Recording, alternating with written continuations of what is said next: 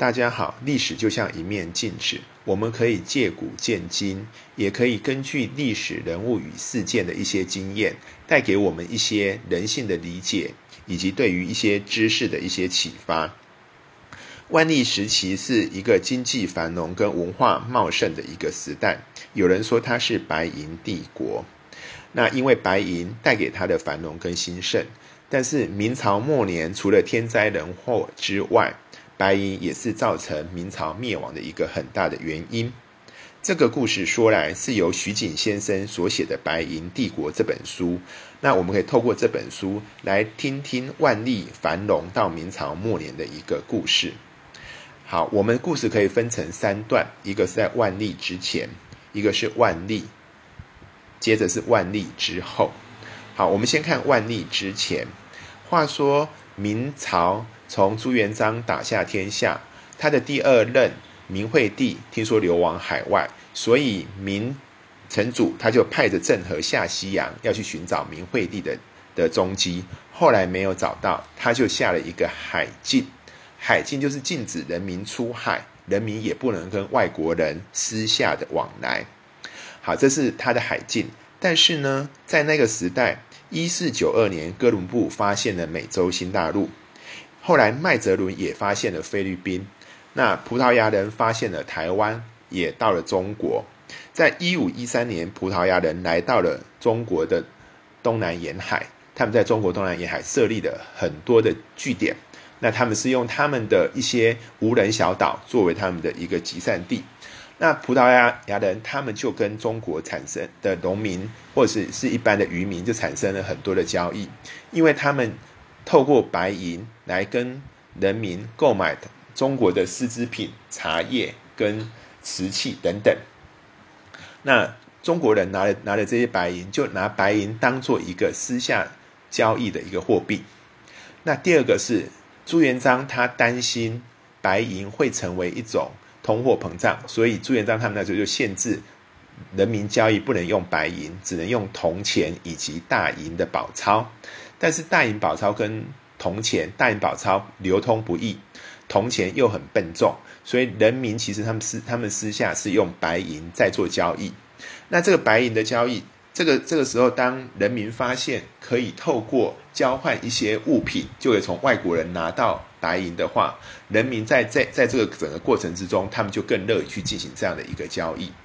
好，但是这样的事情，当然对于一个财政收支来讲。政府就会发现会有问题，所以嘉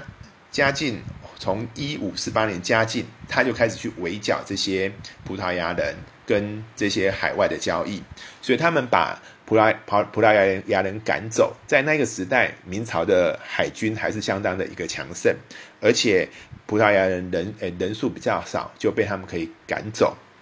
但是赶走之后，地下贸易就会消失吗？没有啊，所以因为地下交易还是存在，所以这个时候怎么办？这个时候就变成是用倭寇。倭寇的意思就是说，我现在已经没有一个固定的一个基地可以来使用，但是我就是透过不定时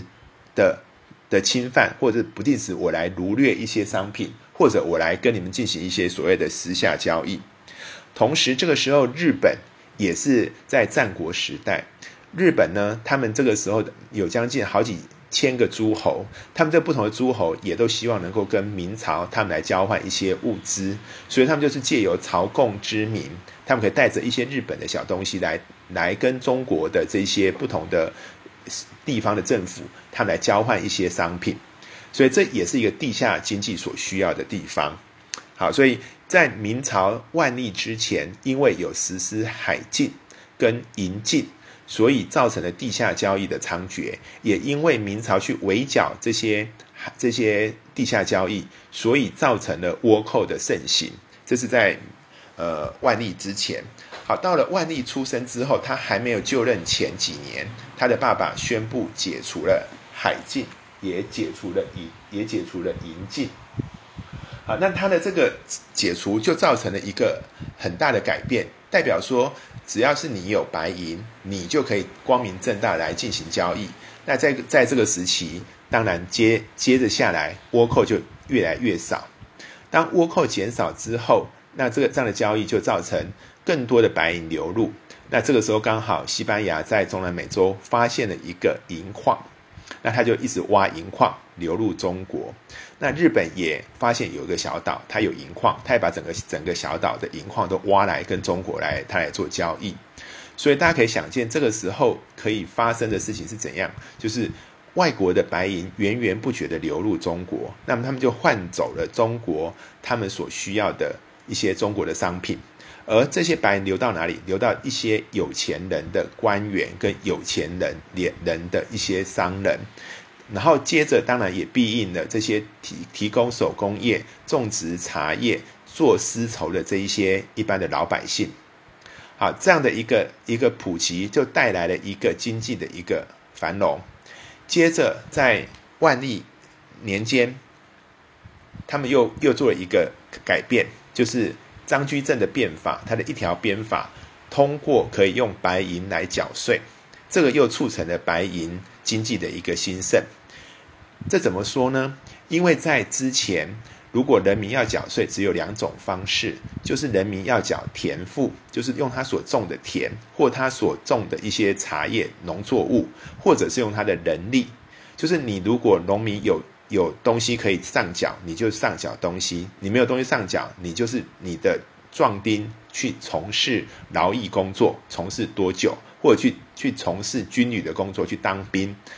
好，所以在那个时候的人民只有两种选择：要么我就是积极的种植东西，要么我就是用我的能力去去去进行。好，那这个时候，当一条鞭法通过，可以让人民用白银来代替田赋的时候，是不是就代表着人民的时间跟他的他的劳力就可以疏解出来？那他的劳人劳力跟时间疏解出来，他们去做什么？他们可以就可以去做更多的手工业。跟做更多的他们觉得有意义的东西去卖给这些外国人，跟卖给日本人，那他们就去可以去赚取白银，然后再把白银拿来缴给国国库。所以我们知道，在万历年间，他们的国库的白银的收支，从一开始大概是不到两百万的白银收入，到末末年到那个张居正后来是来到四百多万两的一个白银。那这样这么多的白银源源不绝，国库也充实了，人民也收到了很多白银，然后他们的生活品质也都提高了。那当他们生活品质提高之后，就可以开始有一些所谓的风花雪月，跟一些文学作品、跟戏曲、跟一些的文化活动就可以产生出来了。所以万历的一个兴盛，有人把它归结于，其实就是因为这个白银所带进来的一个经济。那这白银是谁发行的？就是西班牙人跟日本。但是那那我们也可以想象，这样的一个一个经济的过程之中，谁是最大的受害者？就是明朝的政府，因为明朝政府在这个过程中，他没有办法抽取到任何的货物税，他也没有办法在这个过这个过程中，他可以有很大的呃货币的主导权。所以，因为白银的兴盛，造成了他们的货，他们本来的大银呃大明宝卷跟。他们的铜钱都失去了它当初货主流货币的地位。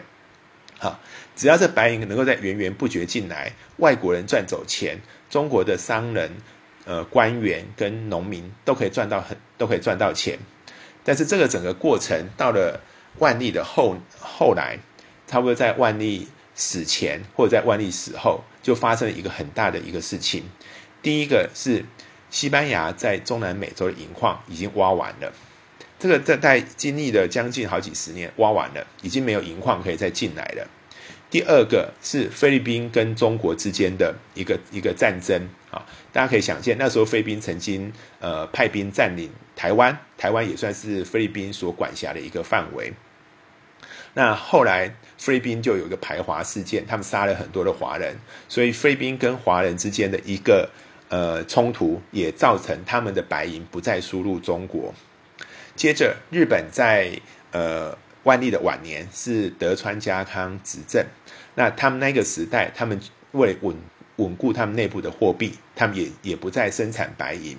所以他们的白银也没有生产进来的情况，在双重的因素底下，